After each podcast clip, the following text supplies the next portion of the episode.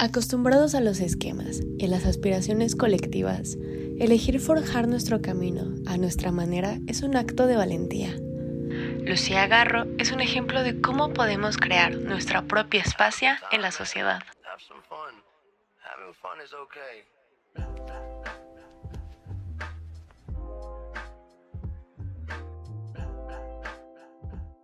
Bienvenidos a un episodio nuevo de Cultu. Hoy me encuentro de nuevo en la Ciudad de México, en la Espacia Generoses, la espacia de la invitada de hoy, en donde muchas gracias por aceptarnos en tu universo, en tu espacio. Muchas gracias a ustedes por venir. Este, soy un poco nerviosa por las cámaras y por todo este show, pero estoy muy contenta de que vengan a Espacia, de que otra vez tenga proyección y pues nada, gracias. Gracias, Lucía. Es, es, un honor para nosotros tenernos, tenerte hoy aquí eh, por abrirnos tu espacio y el universo. Pues sí, justo Cultu va al universo del invitado y eso me parece una locura porque es llevar eh, un poquito de lo nuestro hacia tu universo y mucho de tu universo con nosotros. Sí, pues de eso se trata también un poco Espacia, es como que se encuentren muchos universos, muchos mundos y que a partir de la generosidad pues logremos crear, no sé, este, comunidad, intercambio este, de arte, de ideas, de todo, ¿no? Entonces es increíble tenerlos a ustedes aquí y pues nada, a ver cómo sale. Qué cool, seguro nos va a salir súper bien. Y bueno, me gustaría, antes de ir de lleno a, la espacia, me gustaría que me platiques eh, un poco acerca de, pues, de ti, de dónde eres, este, a qué te dedicas, qué estudiaste. Bueno, pues soy de aquí de Ciudad de México, eh, oriunda de Santa María la Ribera. Este, yo estudié eh, una cosa que se llama estudios latinoamericanos en la UNAM y bueno, Perdón que te interrumpa. ¿Es, ¿Estudios latinoamericanos es como letras? Es un este? poco de todos. O sea, son como todas las humanidades, eh, historia, filosofía, estética, eh, economía, todas las ciencias sociales enfocadas evidentemente a Latinoamérica. Y es una carrera muy chabacana.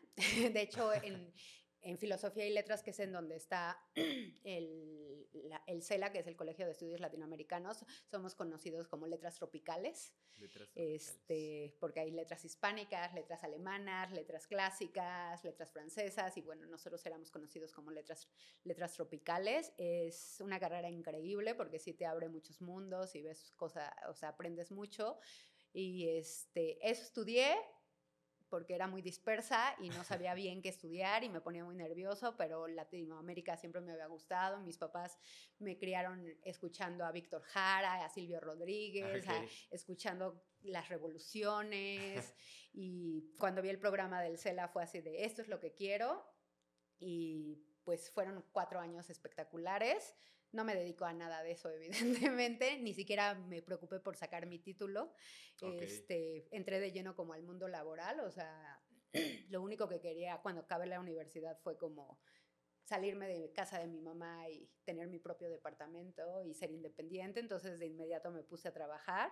Mi papá me ayudó obviamente a tener ese primer departamento y pagaba la renta y yo lo que hacía era pues pagar mi sustento, mi comida y mis demás cosas pero empecé a trabajar luego, luego saliendo, ya no me importó mucho el título, eh, terminé mi servicio social, este, que fue increíble también, pero lo, hice en la Fundación Gregorio Seltzer, que es un periodista eh, nicaragüense que llegó aquí con el exilio, este, y lo hice trabajando de mano a mano con su viuda, que era básicamente transcribir y ordenar todo su archivo hemerográfico. Entonces era increíble porque yo iba a su departamento y pasaba tardes con ella y transcribía todos los, este, pues todos los artículos de este señor tan increíble que vio toda la historia pues de la mitad del siglo XX, la última mitad del siglo XX, ¿no? Y vivió tantas cosas. Entonces hice mi servicio social y intenté hacer mi tesis numerosas veces sobre muchos temas, pero no, la verdad es que no, no, estaba, fluyó. No, no fluyó para mí ese rollo, tampoco me interesaba mucho tener el título de licenciada. Mm. y este y empecé a trabajar en cosas que no, o sea, me acuerdo que cuando elegí estudiar estudios latinoamericanos en la preparatoria en la que iba, que era incorporada a la UNAM, pues puse ahí como, ¿no? Quiero esto, ¿no? Estoy aplicando para esto en el examen y la directora de la prepa me, me, mandó llamar y me dijo como, no, eso no, porque es una carrera en donde no tienes ni pies ni cabeza y vas a terminar siendo experta en nada y sabiendo de todo. y fue como, yo en ese momento me súper enojé así de qué onda con ella. La realidad es que tenía toda la razón. Eh, y para alguien que es como tan dispersa como yo, pues, este, justo me, no, nunca me logré enfocar como en realidad en nada. Hacer una tesis me parecía como demasiado, demasiado. Y empecé, te digo, a trabajar luego, luego. Empecé trabajando en un, uno de estos centros de monitoreo de noticias. Ese fue como mi primer trabajo como real, además de vender pan en la facultad y calzones en Oisho unos meses. este, y de ahí como empecé a, pues lo que te enseña estudios latinoamericanos son metodologías de la investigación en todos los ámbitos. En todos los ámbitos, ¿no? Entonces empecé haciendo como, pues ya sabes, el análisis FODA y transcribiendo noticias y, y ese tipo de cosas. Y luego, este, Estuve ahí varios años y luego, ¿qué más hice? Pues, he tenido todo tipo de trabajos, o sea, todo tipo de trabajos. Cuando, cuando dices que, que eres muy dispersa, que creo que, o sea, también a veces a mí me lo han dicho que lo soy. O sea, ¿cómo, ¿a qué te refieres o cómo te, cómo adjetivizas eh, eh, eso, o sea, no entiendo yo, por ejemplo, a mí, que a mí me lo han dicho, es como, ah, es que eres disperso, pero no entiendo mucho, o sea, como, ¿a qué te refieres? Pues supongo que justo no puedes poner, o sea, yo al menos, o sea, sí soy como, tengo mucha disciplina y sí las cosas que me gustan, sí me como enfoco, pero no de una manera como, este, no sé, supongo que estándar o como de la manera en que uno lo debería de hacer. Por ejemplo, me encanta leer y soy una loca de la lectura, pero no soy tan fan de tomar cursos, o sea, prefiero ser autodidacta y voy saltando de un tema al otro y supongo que en eso me... No eres muy ortodoxa. ajá, ah, soy muy estructurada en cuanto a mí, pero no me gusta que me metan estructuras de los demás, ¿no? Entonces supongo que es un poco eso y mi, como mi desarrollo profesional fue eso, después de las noticias ya ni me acuerdo qué hice y luego estuve trabajando para la CEP un rato como correctora de libros y luego... O sea, eres muy buena en la cuestión este, escrita, o sea, como la parte semántica de que...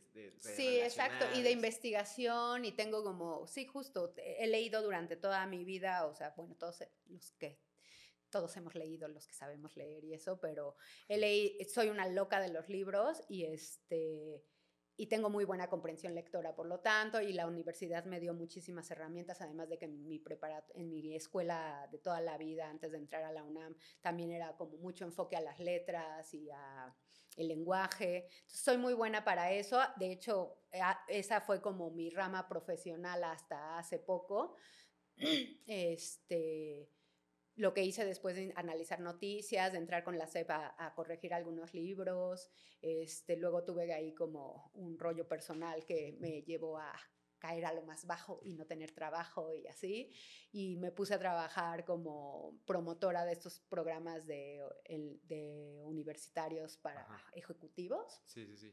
Hacía como un poco promoción y cosas así. No sé si, si viste esta serie en Netflix que se llama Love, Death and Robots y hay un ah, episodio de Sima Blue en donde es un, es, es, un cuate, es un artista que solo pinta azul y de repente, o sea, pintaba un cuadro genial y le ponía un cuadrito azul y luego ya era la atmósfera y luego la luna.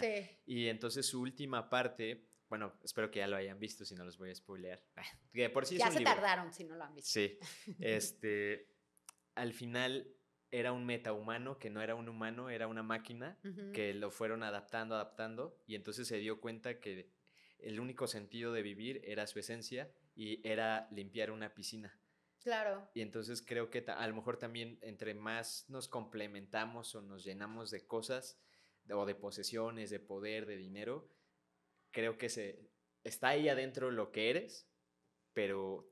Sí, te, te tienes que romper. Sí, desarmar. Y eso va un poco como a la pregunta que me decías de que a, qué me dedico, es como, es un poco a eso, a construirme y a romperme todo el tiempo, ¿no? Y a vivir la vida desde mi perspectiva absolutamente feminista y es el rollo de no perder y de eh, no perderme a mí y no no dejar de estar consciente de todos mis actos, ¿no? Eso es lo que trato de hacer más allá de mi trabajo, que es importante, o sea, como a qué me dedico a eso, ¿no? Y es lo que he aprendido como viendo, te digo, todo, o sea, he estado como en esta parte de ver el poder de, la manera más cercana, que yo pude haber llegado, o sea, porque tampoco vengo de, o sea, vengo de una familia completamente de clase media, de dos padres profesionistas, una maestra, o sea, no hay más y de alguna manera la vida me, llevó, como a ver este circulito por un momento, así como una, pequeña ventanita y dije, qué horror, ¿no? Y, este, y luego ha habido otras conexiones en mi vida que me, y, que me han llevado como a ver otras ventanitas y eso, y luego he tenido como el privilegio justo de que dentro de que vengo de clase media y eso, mis papás, este, pues eso, me dieron todo lo que pudieron darme para abrirme el horizonte, para hacerme consciente de mí, de mí misma, de los demás, ¿no? Y eso también me ha ido ayudando a, a encontrar, a, a, darme cuenta un poco de, está padre tener un, obviamente es importante estar insertado en la sociedad eh, este, económicamente, porque además pues el sistema capitalista está ahí, no se va a ir de la noche a la mañana. Hay que jugar el, el, juego. Ajá, un poco hay que saber cómo insertarte, pero también el privilegio que yo tengo es que ahora, en este momento de mi vida, en el, este, tengo la camita o, o la, la, el colchón. El colchoncito de de poder decidir de qué manera me inserto, ¿no? Y es un poco la forma de por qué existe espacio, ¿no? Esta es mi manera de decidir cómo me inserto. Afortunadamente eh, hago trabajos freelance y eso, pero afortunadamente estoy en una posición en la que me permite justo no tener que trabajar para ni para la función pública ni para el sector privado. de una manera directa y tan absorbente, entonces me permite eso, pues poder construir un poco mi visión de mundo, el espacio que yo, yo creo que es el que me va a permitir estar bien conmigo misma y que a partir de eso voy a poder generar como pequeñas olitas de bienestar si se puede. Y yo creo que sí, o sea, con, con lo poquito que, que te conozco y Incluso creo el nombre está súper súper bien pensado. Digo, ahorita me, me platicarás más a fondo. Eh, la Espacia Generoses es un lugar increíble. ¿Cómo nació la idea? ¿Cómo sé que, que, que eres cercana a muchos artistas y que, te, y que eso te ha, iluminado, no sé, quizá.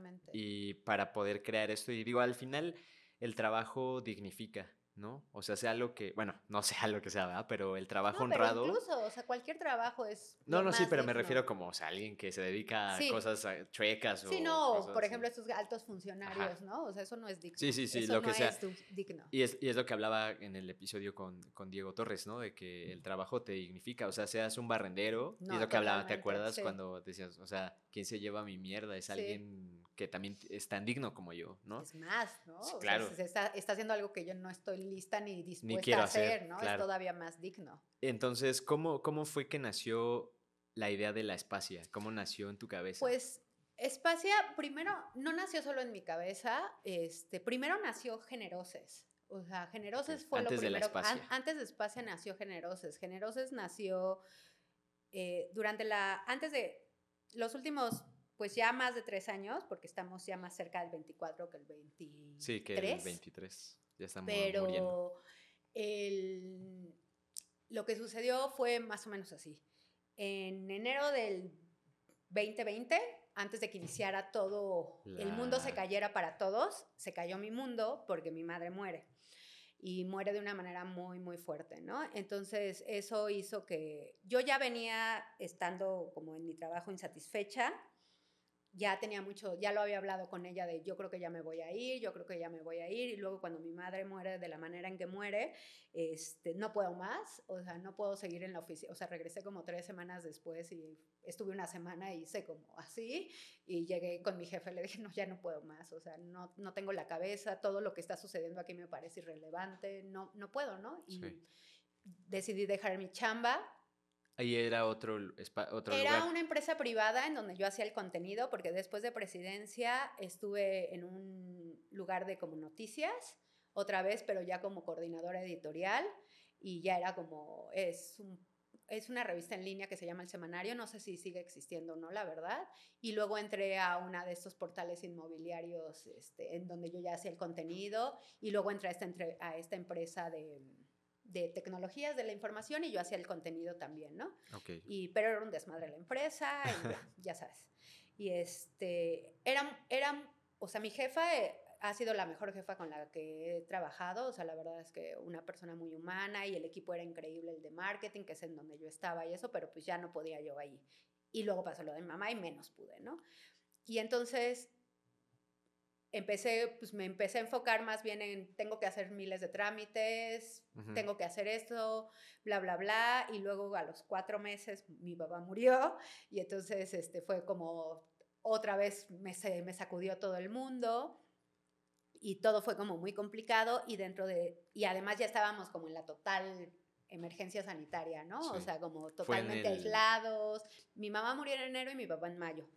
Entonces fue todo como demasiado y lo que hice durante prácticamente toda la pandemia fue dedicarme a pues cerrar los ciclos que ellos no lograron cerrar, ¿no? O sea, todo, todo, las casas, cerré mi departamento y me mudé a casa de mi mamá porque mi papá murió y tenía tres gatas, entonces me las llevé a vivir conmigo, cerré el departamento de mi papá, empecé a juntar como toda la historia de la familia, o sea, me dediqué como a eso y dentro de lo que me dediqué, tenía un gran amigo que, este, con el que, que me empezó a ayudar mucho.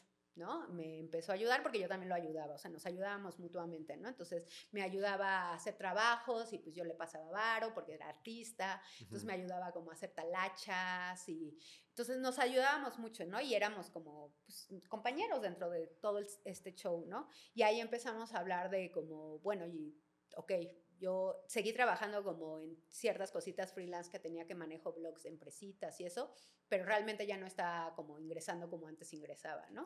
Y pues te digo, afortunadamente mis papás nos dejaron bien cuidados, ¿no? O sea, entonces tampoco necesitaba, dejé de pagar renta, ¿no? O sea, mis gastos hicieron más pequeños. También en la pandemia, pues todos estábamos encerrados, no gastábamos tanto. O sea, no tenía como esta necesidad tan urgente de trabajar para, para facturar. Sí.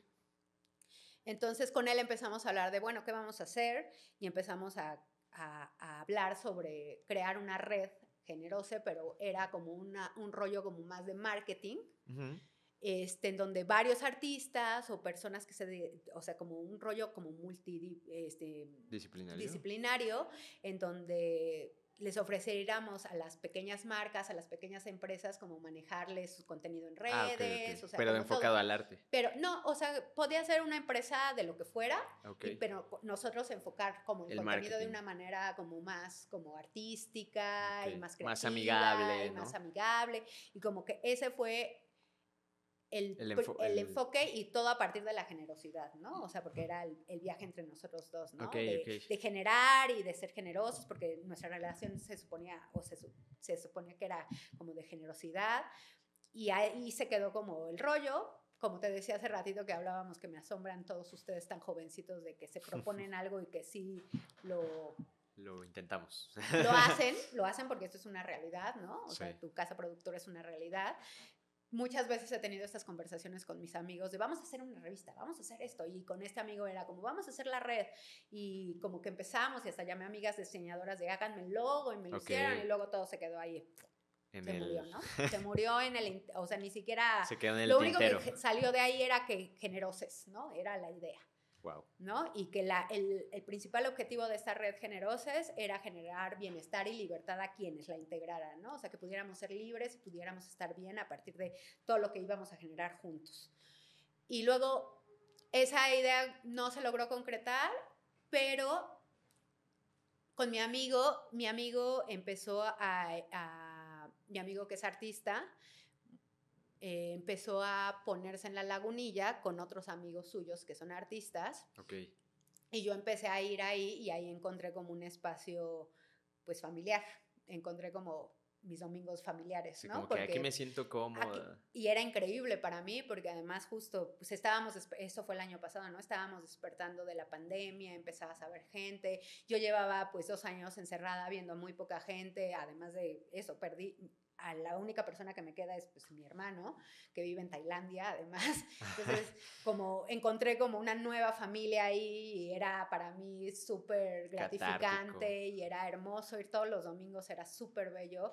Y entonces empecé a conectar con estas nuevas personas, empezamos a, los empecé a escuchar, empezamos a como platicar de lo difícil que era vender arte, incluso, o sea, como ahí, pero además sí se estaba generando, pero veíamos como ciertas cosas como, pues llegaba la banda y les compraba el arte, pero se los regateaba y luego veías que subían a sus redes y a, super, y a sus casas súper así súper lujosas y les habían regateado 500 pesos y yo decía, esto no es posible. O llegaban como banda que como pues gestores o como art dealers y cosas así y se las compraban súper baratas o se las llevaban y las revendían súper caras y ellos les daban súper poquito. Y como que empezando a discutir de eso empezó a surgir la idea de que y, yo empecé a pensar bueno ya estoy en el punto en el que necesito volverme a insertar en la sociedad, no nada más como socialmente, sino laboralmente, pero no quiero volver a escribir más, o sea, estoy harta de escribir.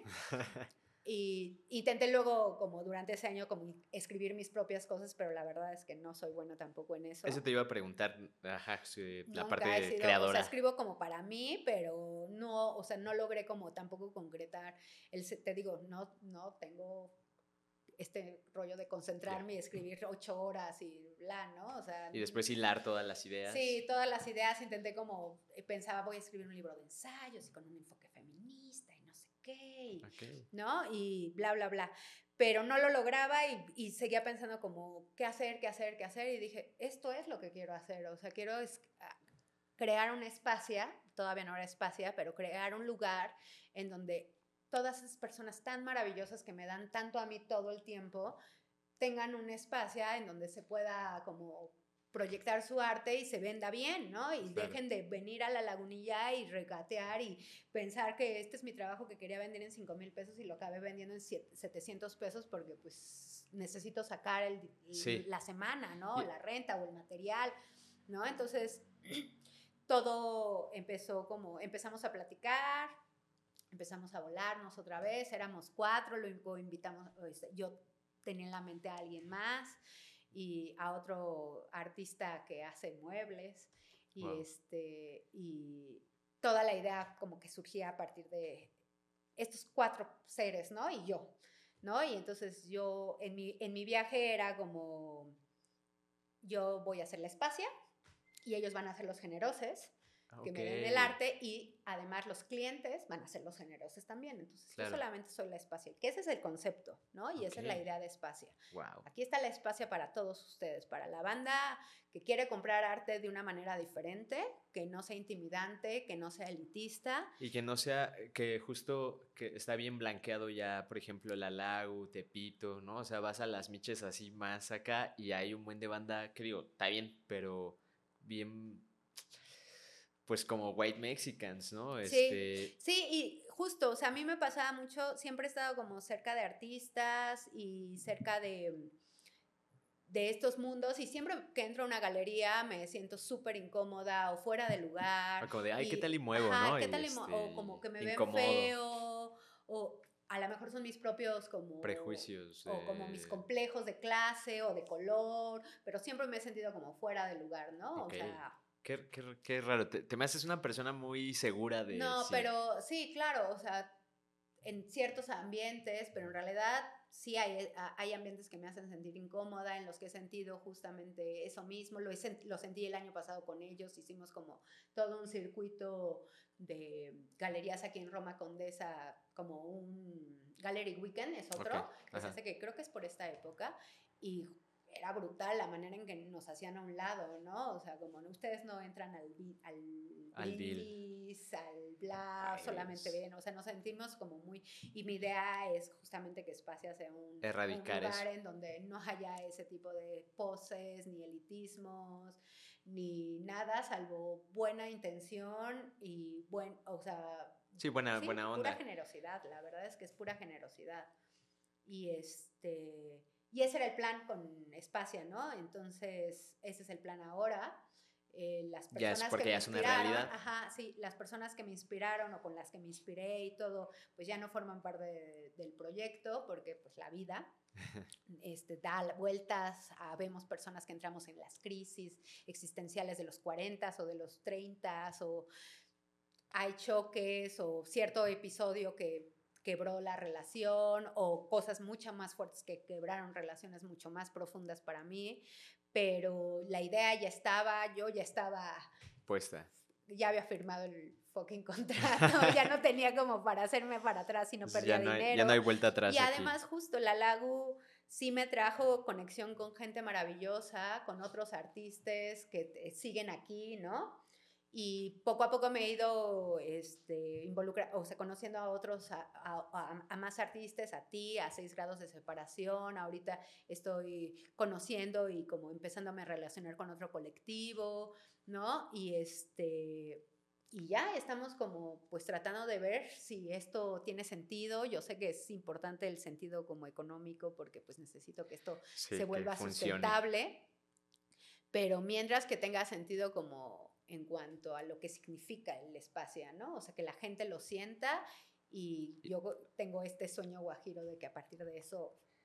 Es que y yo creo que sí, inclusive, o sea, es como augurar, o sea, desde, desde mi parte como la parte del artista, o sea, justo tiene todo que ver y le rinde el homenaje a, al nombre, o sea, tú eres una persona sumamente generosa, súper linda y es, ah, lo hablaba con mi hermana, ¿no? A Carla que creo no ha podido venir no, acá. No la he conocido todavía. Pero ella es como un pilar muy fuerte en mi vida y le decía, es como una mecenas, o sea, este, Lucía es como una mecenas, pero buena onda, porque algunos mecenas no son tan buena onda y, y, y me sentí muy arropado me sentí muy, muy cercano y dije, o sea, claro, tenemos que también lo que yo pueda hacer desde mi trinchera para apoyar la espacia, sí, para apoyarte a ti. de ti. Así que me dijiste, ¿qué necesitas? Y yo te dije difusión y al día siguiente tenía un, un video hecho de espacio, fue así de no me o sea, eso necesito, ¿no? O sea, y de eso se trata, o sea,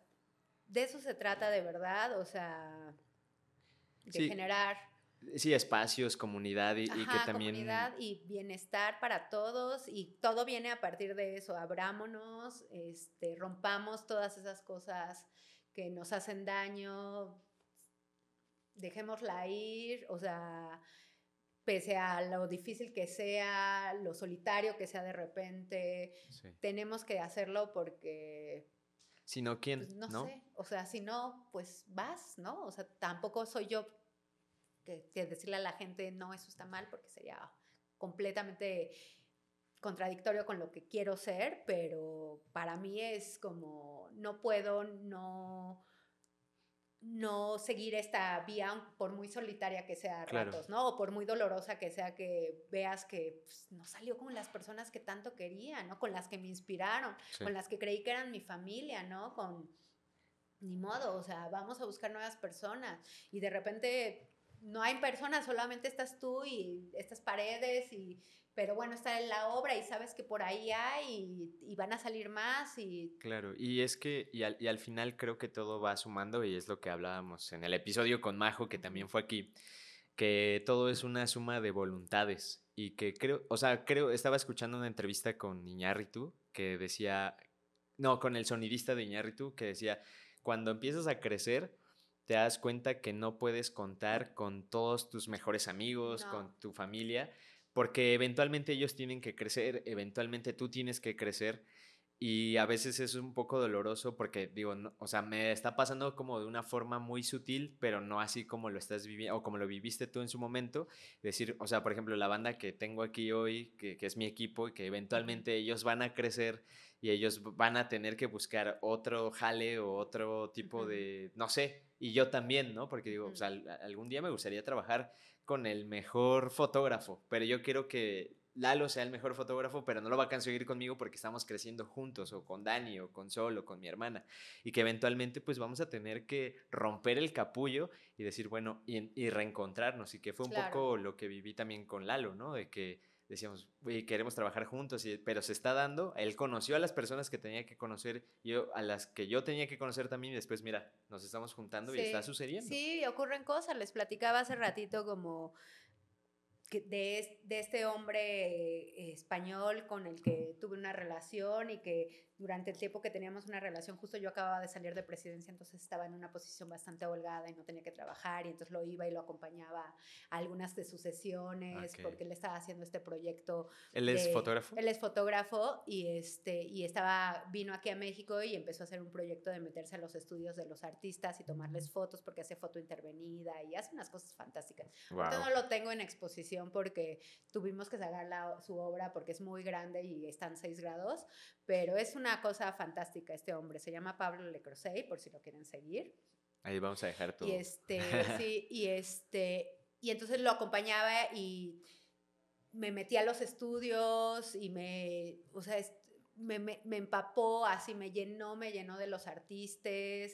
Fue fantástico y luego pues nuestra relación no funcionó, tronamos, él se fue, intentamos un poco como mantener, porque no tronamos mal, al contrario, tronamos llenos de amabilidad. Es un hombre que me enseñó justamente, no nada más a, como, eh, me gusta mucho, o sea, me enseñó a, a, descubrir mi capacidad de ser amable en el sentido de que me amaran y a mi, mi, mi, mi, capacidad también de amar, pero de una manera amable, o sea, descuidadosa, sin tormentos. O sea, la verdad es que fue maravilloso, pero pues obvio no funcionamos lo intentamos como seguir medio en contacto, yo no pude y rompí el contacto absoluto con él durante muchos años hasta que pues mi mamá se murió y le tuve que hablar, ¿no? Bueno, le escribí un mensaje así de, pues, hola, hola, ¿qué haces? Adivina, y hasta me puso como, ¿qué sucedió para que me contactes? ¿no? Y le dije, pues sucedió algo horrible, ¿no? y lo necesitaba un poco contactar porque él conoció mucho a mi mamá, este, nos tomó una sesión de fotos que justamente me acuerdo así de, yo quiero que tú tengas unas fotos con mi mamá, con tu mamá que yo haya tomado, o sea, como era como una necesidad de mí y entonces lo contacté y volvimos a hablar. Y durante estos años hemos seguido como en contacto, una llamadita, porque ahora, ahorita él está viviendo en Noruega.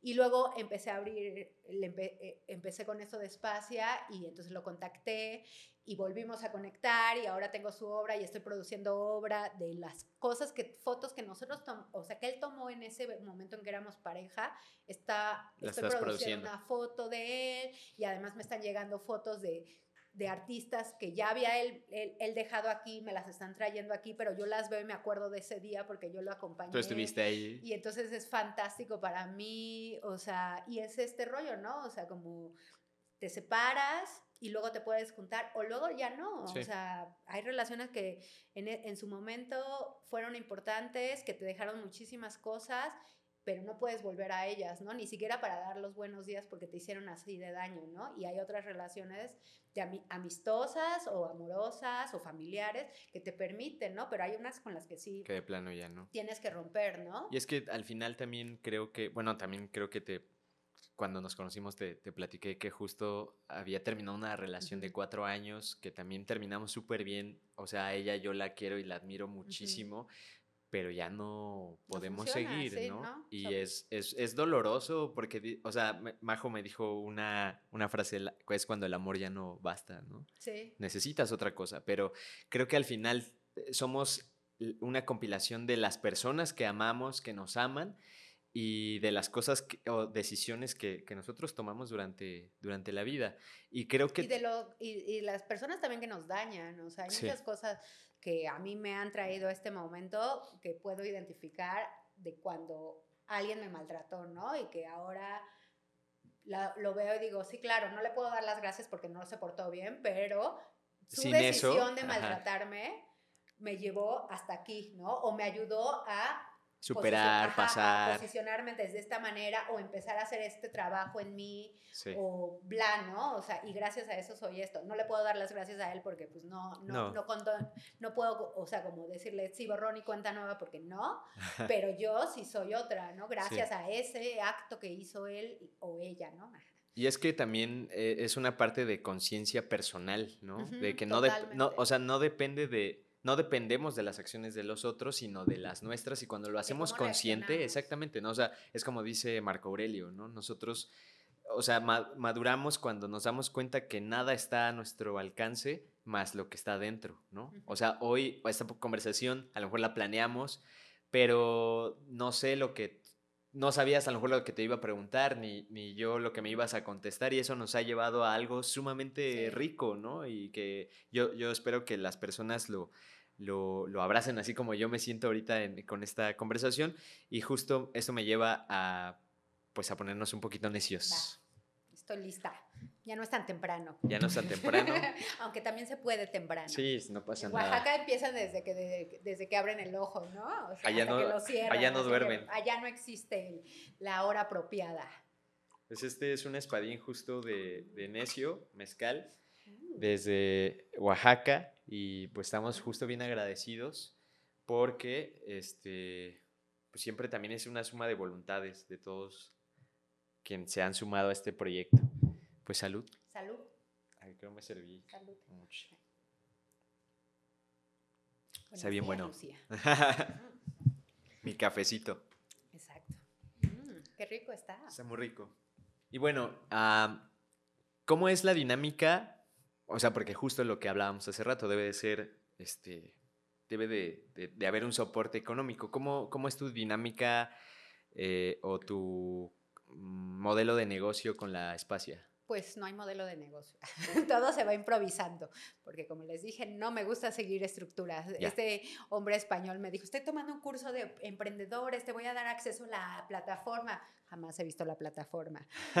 y mi hermano, tienes que ver la plataforma. Y yo, sí, sí, sí, la tengo que ver cuando tenga tiempo. Nunca he visto la plataforma. Mi hermano me ha ayudado un poco, me ha dicho como ciertas cosas básicas, porque tiene más, mucha más experiencia en esto, este, pero en realidad el modelo de negocios es la cosa más hippie y chaira que, pueden existir, que puede existir, que es básicamente todo está a la venta aquí, eh, junto con la obra de los artistas em, este, nuevos y con los que contacto como tú, como Ash, que es otro gran artista que tengo, o como Mark, este, o los chicos de 6 grados de separación. Este, tengo obra de maestros consagrados que me da otro amigo que también conoce en la LAU, que es un señor espectacular. Este Cuéntanos, eh, justo cuando eh, visitamos por primera vez la Espacia y nos contaste que tenías a estos maestros, fue así como, no manches, que estamos aquí. Entonces, ¿A qué maestros eh, consagrados pues tienes tenemos, aquí? Eh, tenemos uno, es obra menor, o sea, tampoco quiero que se emocionen.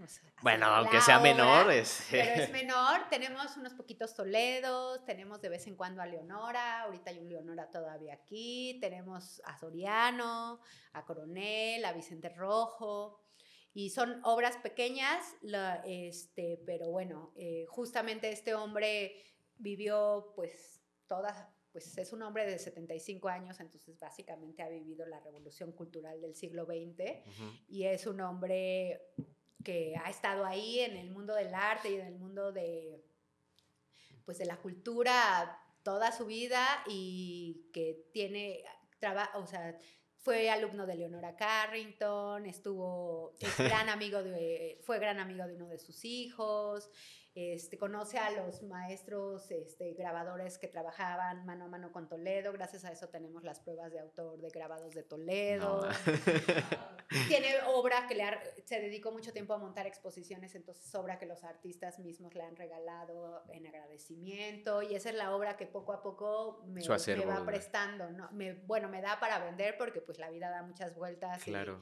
Tienes esta, esta obra de Toledo que hizo en Europa, ¿no? ya, Hay un, él tiene una, o sea, todavía no llega aquí. No la suelta. No la hemos, no la hemos querido este, traer todavía hasta que ya tengamos como un poquito más de, como, pues... De audiencia. De, de audiencia, pero es una cosa bellísima, es una litografía de Toledo cuando estuvo en París, o sea, cuando era estudiante, es una cosa que no se parece a nada a lo, que, Toledo. que es Toledo, al gran maestro que conocemos, sino es un Toledo completamente experimental, loquísimo. Estudiante. O sea, sí, estudiante en París, ¿no?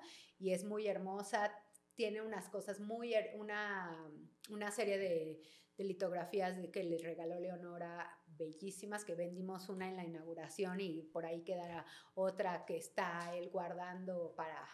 para Cuando se ocupe. Ajá, y te digo, conoce a, grabadistas, a personas que han trabajado con los grandes maestros y que los grandes maestros les daban este, de regalo esas obras y que ahora, gracias a él, que está actuando como intermediario conmigo, pues las estamos trayendo poquito a poco para arropar un poco a los nuevos artistas este, y darles un poquito de sostén y darme a mí también un poco de sostén, pues vender un Toledo me va a permitir pagar un mes de renta o, pagar o, producir otra obra, o sea, ese es el plan, ¿no? El modelo de negocios es básicamente ese. En cuanto a los artistas que quieran entrar a Espacia, es un trato completamente personal no tengo apps, o sea, parte de lo que yo veo y el otro día estaba leyendo un contenido de una persona pues en redes de, que hablaba acerca de cómo las galerías llegan a pedir hasta el 50% y es válido porque tienen una gran cartera de clientes. Esa es su visión, yo la respeto, yo no creo que sea justo, yo no creo que sea pero claro, yo no tengo nada en mí que diga negociante, ni empresaria, ni nada. O sea, yo solamente quiero como crear un espacio donde podamos estar bien. Es te digo, es súper chairo y New Age y no tiene sentido. Y pensé que iba a ser más fácil porque así en ese mundo vivo, pero veo que no es tan fácil. Pero justo llego al trato que le convenga primero al artista y del cual o sea, la espacia también se pueda beneficiar, pero lo primero para mí son los artistas. Y es que esa es la parte más rica porque, porque hay muy pocas personas que, que se interesan realmente por el otro. Y eso es lo más importante para mí, en la vida en general. O sea, en la vida en general sí soy como... Sí, soy completamente feminista y además no nada más, o sea, junto al feminista le pongo otro adjetivo que es aguafiestas, ¿no? ¿Por qué?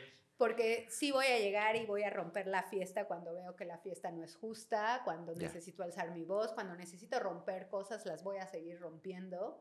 Y es, e, pero es un poco igual la bandera, este... Porque vamos a romperlo todo. Claro, ¿no? Todo lo queremos romper y por qué no, y aunque nos acusen de violentas, o te decía hace rato como, y aunque de repente la soledad sea demasiada, aunque incluso tengas que romper vínculos afectivos muy importantes para ti, cuando necesitas hablar, lo necesitas hacer, tienes que elegir también tus batallas, eso la vida también me lo ha enseñado de maneras muy, o sea, como sí, hay que elegir la batalla, sí hay momentos en que mejor es callar y después hablar, pero sí se trata como de ir rompiendo absolutamente todo y para mí eso es y lo que quiero es seguir bajo esa dinámica con espacia, ¿no? O sea, y, yo creo que lo estás haciendo, o sea, justo eso es a lo, a lo que a, lo que seguro sí, o sea, a lo que a lo que me refiero que, que cuando cuando te conocí, cuando conocí el espacio y, tenía estacionadas estas dos obras, estas dos fotos justo de que, participaron en...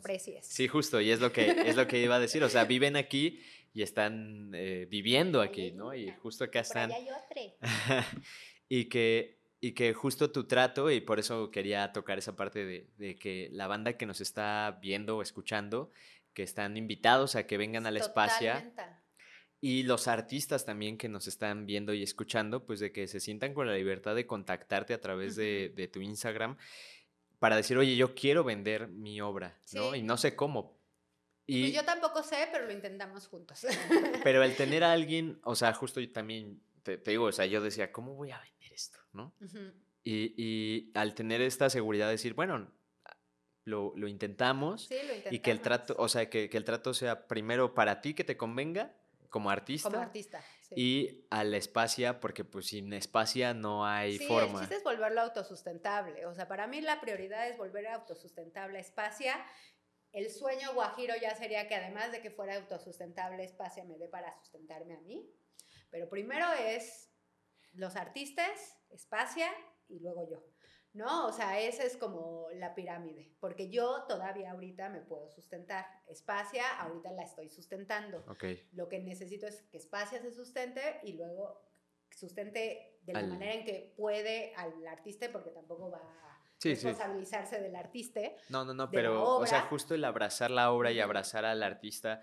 Y creo que eso justo lo hace genial y, y eso justo lo hace un toque diferente perdón, a las diferentes galerías que, pues que conocemos y que también yo no quiero hablar. Sí, no, cada quien tiene de, y, es parte como de, este, pues sí, los juicios no son buenos, ¿no? O sea, ni los, los prejuicios, te digo, todo el mundo los hemos experimentado, son horribles, y los juicios de valor acerca de yo me posiciono más arriba de ti porque no, no pero que nos sirven como un parámetro.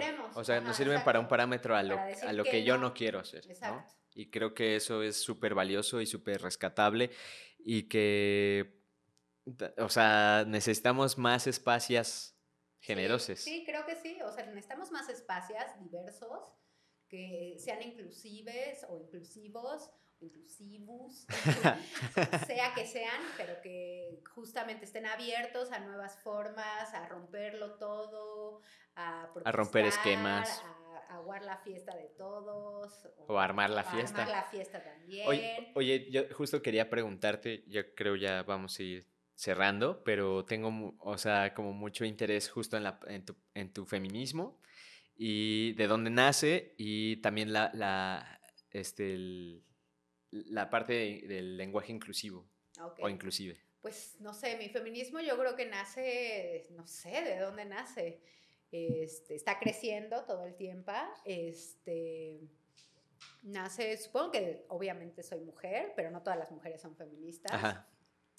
Nace seguramente de, viene de esta corriente de que siempre vi a mis papás llevando una, una relación separados y juntos porque se divorciaron, este, pero muy, muy equilibrada, muy cercana también, nunca hubo, no, eran amigos, yo pienso que mi papá murió después de mi mamá porque no pudo enfrentar al mundo sin, ella. y no pudo con lo que le pasó con ella y no pudo, pese a que llevaban veintitantos años divorciados, ¿ves? O sea, el vínculo nunca se rompió, decidí, entonces eso de la igualdad con la que nos criaron a Martín y a mí, yo soy mayor que él, pero siempre, o sea, no era él es el hombre, tú eres la mujer. Tú sírvele a tu hermano. Nada de eso era como un día, te, una semana te toca lavar los trastes a ti y a ti tender las camas y era como ya la siguiente semana, o sea, como un poco de eso y luego pues también hace de mi enojo ante el mundo, ¿no? O sea,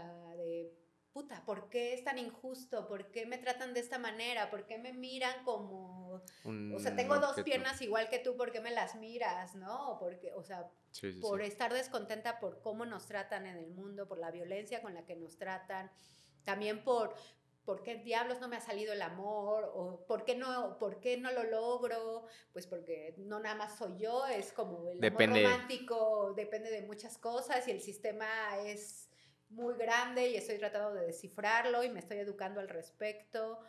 Este, y estoy en construcción, te digo, o sea, mi chamba es esa, construirme, romperme y, este, y de ahí generar, ¿no? Lo que pueda generar de bienestar hacia mí, hacia mis gatas y hacia todos los demás, ¿no? O sea, como hacia las plantas, hacia todo, ¿no?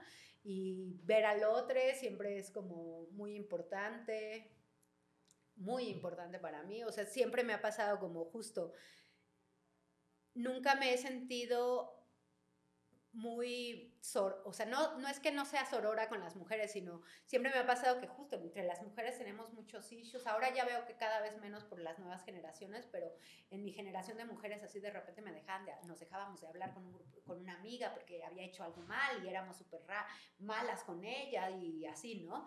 Y siempre me sentí como mucho más abrazada por la comunidad LGTBT que con mi comunidad hetero o cis, ¿no? O sea, siempre he estado rodeada de hombres homosexuales que me han dado muchísimo, que también me han lastimado, a los que seguramente yo también he lastimado, pero me he sentido siempre mucho más abrazada a ellos que a mi comunidad hetero o a mi comunidad de mujeres, de mi generación al menos. He tenido relaciones muy, muy significativas con estos hombres que creo que son mis compañeros de vida, ¿no? O sea, como tratando como de romper este rollo de la pareja y del amor convencional. Convencional, ¿no? O sea, ellos son mis compañeros, muchos de ellos. Entonces, un poco eso, me he dado cuenta, luego en los últimos años el feminismo es todavía más grande y justo yo veo en las nuevas chicas o en las, en las, en las mujeres mayores todo lo que tienen que enseñarme, ¿no? Y la manera en que como poquito a poco vamos rompiendo y creando nuevas estructuras, y hay colectivas, y hay espacios, y hay miles de nuevas cosas, nuevas formas de intentarlo, ¿no? Y, y de decir, sí, sí, lo personal es político, pero no nada más eso, o sea es muchas más cosas, ¿no? Y está, estamos todos ahí, ¿no? Y nada es privado, todo es público, porque todo ocurre entre todas las personas y nada, y no nos vamos a estar escondiendo en nuestras casas, ni nada de eso. Y parte del rollo que uso con el lenguaje, primero empezó siendo un juego justo con mis amigos homosexuales, ¿no? O sea, como ellos usaban el feminismo hacia ellos, y yo empecé a usarlo con ellos, y luego de repente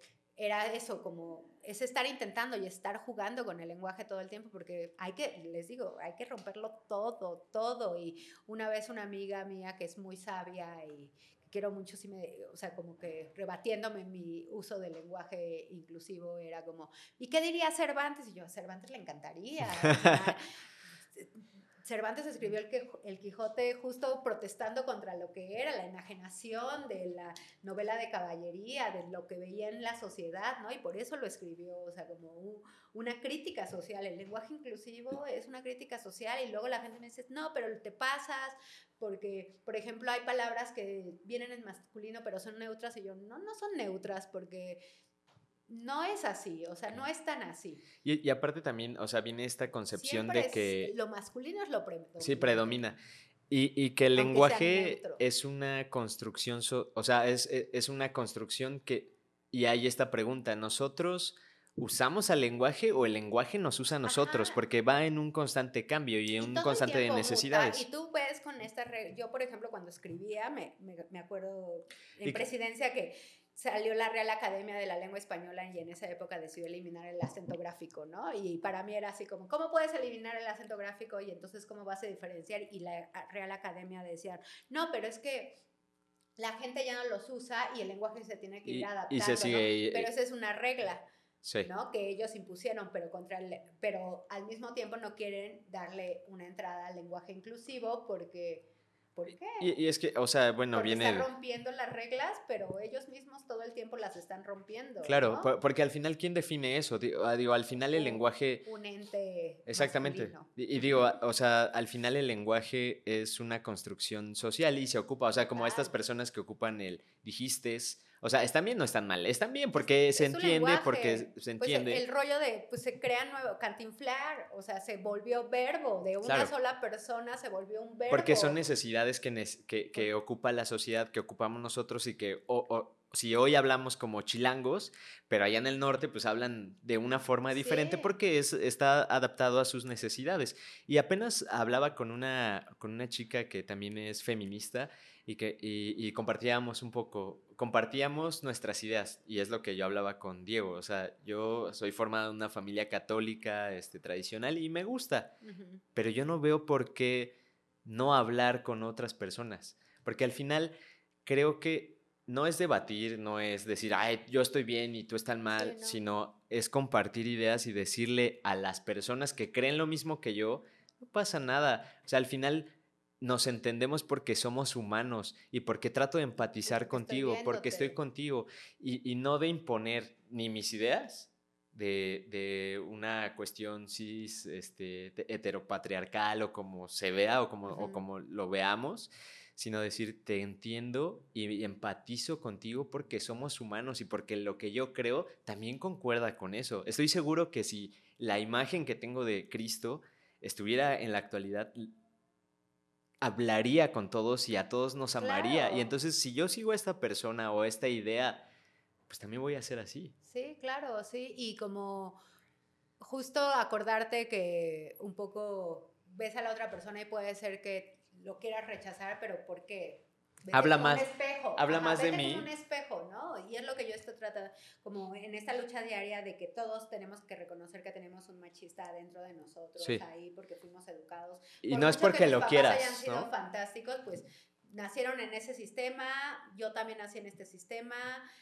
Todos tenemos un machista ahí, ¿no? Y entonces el, el machista ahí nos hace como emitir el juicio y descartar a la persona. Y yo siempre que me pasa, porque me pasa todo el tiempo, sé, ¿por qué me genera rechazo? Ok, me genera rechazo porque yo nunca me atrevería a hacerlo, pero entonces, ¿por qué no lo respeto? Y que incluso cuando yo veo que es una conducta como que a lo mejor yo pienso, esto le está haciendo daño a la persona, también pensar, tiene todo su derecho a hacerse daño. O sea, ¿quién soy yo para decirle no te hagas daño? O sea, que quiero ayudarte, pero en la medida en que no me haga daño a mí y también en la medida en que tú no te sientas señalado o juzgado por mí porque no puedo hacer, no puedo ser esa, porque no puedo. Y es una, una, parte muy complicada justo porque nacimos ya con sesgos, ¿no? Sí. Y, pero justo, no, no me acuerdo con quién hablaba de la parte o de la palabra de construir, a mí me gusta más la palabra reconstruir porque construyo sobre lo que ya creo, porque no necesariamente tengo que tirar lo que ya creo o lo que ya soy, sino de decir, bueno, sí, tirar lo que no me sirve. Y es lo que siempre me ha dicho mi mamá, ¿no? O sea, ocupa lo que te sirve y lo que no, deséchalo. O sea, todo lo que aprendiste aquí en la casa, lo que aprendiste de mí, ocúpalo para bien y lo que no, pues mira. Y date cuenta, ¿no? O sea, como justo qué cosas son como conductas aprendidas que te dan, que te suman o qué cosas también son porque son este, complejos que estás heredando porque recuerdas que tu papá se sentía de esta manera y entonces tú también lo estás haciendo, o sea, como aprende a diferenciar y sácale que es tuyo, digo, si ves el comportamiento tengo a una persona muy querida que veo que es un comportamiento muy dañino para él y que me doy cuenta que me empieza a dañar a mí, es como, lo siento mucho, o sea, estoy tratando de idear la forma en que nos podamos seguir relacionando porque quiero seguir estando cerca de ti, pero no quiero ni que tú te sientas enjuiciado por mí, ni quiero yo sentir que, que, tu comportamiento me está haciendo tanto, o sea, ni puedo permitir que me... Entonces necesito... Un equilibrio. ¿Cómo lo logro para que tú no o sea, para que nadie salga lastimado. también es tu vida. Y si tú decides vivirla así, ¿quién soy yo, no? O sea, es muy triste, pero pues también si tú decides perderte en la botella, en las drogas, a mí me gustan todas esas cosas. Todas, las amo.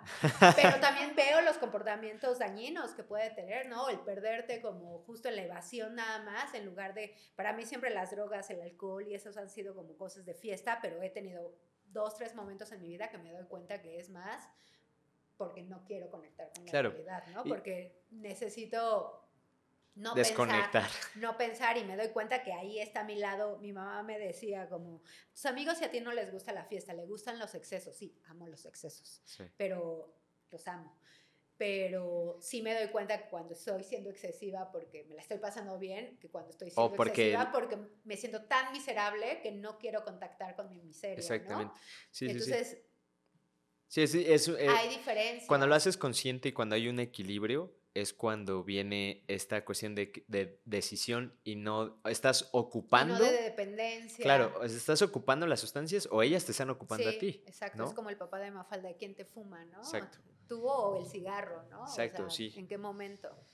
Ay, pues la neta quisiera seguir. Ya estamos eh, en la hora. Agradezco mucho y, de verdad te, te, admiro muchísimo. Muchas gracias. Igualmente, yo los admiro a todos ustedes, tan chiquillos y tan maravillosamente así, wow, qué maduros, qué emprendedores. Muchas gracias y eh, agradecemos mucho eh, tu presencia y tu voluntad de estar acá y de, dejarnos meternos a tu universo aquí en la Espacia.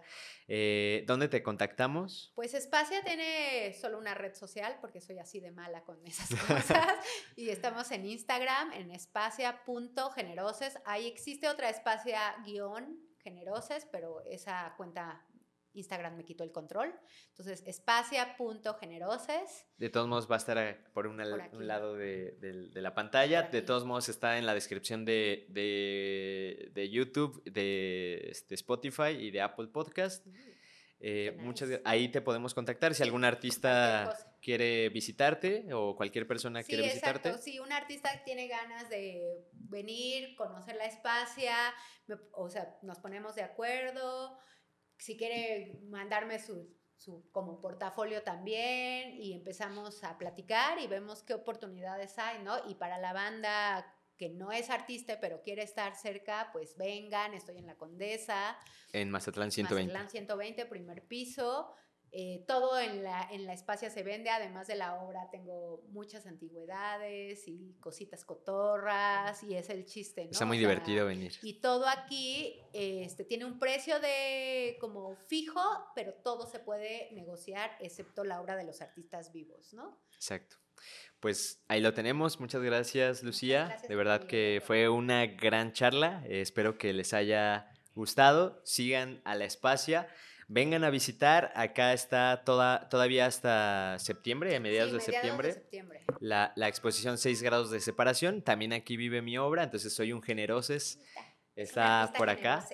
Y pues me da mucho gusto, agradezco la producción, gracias por, por su suma de voluntades, gracias a todos, Sigan, síganme en arroba lalobruts, arroba casabruts y recuerda que todo va a estar bien. Muchas gracias.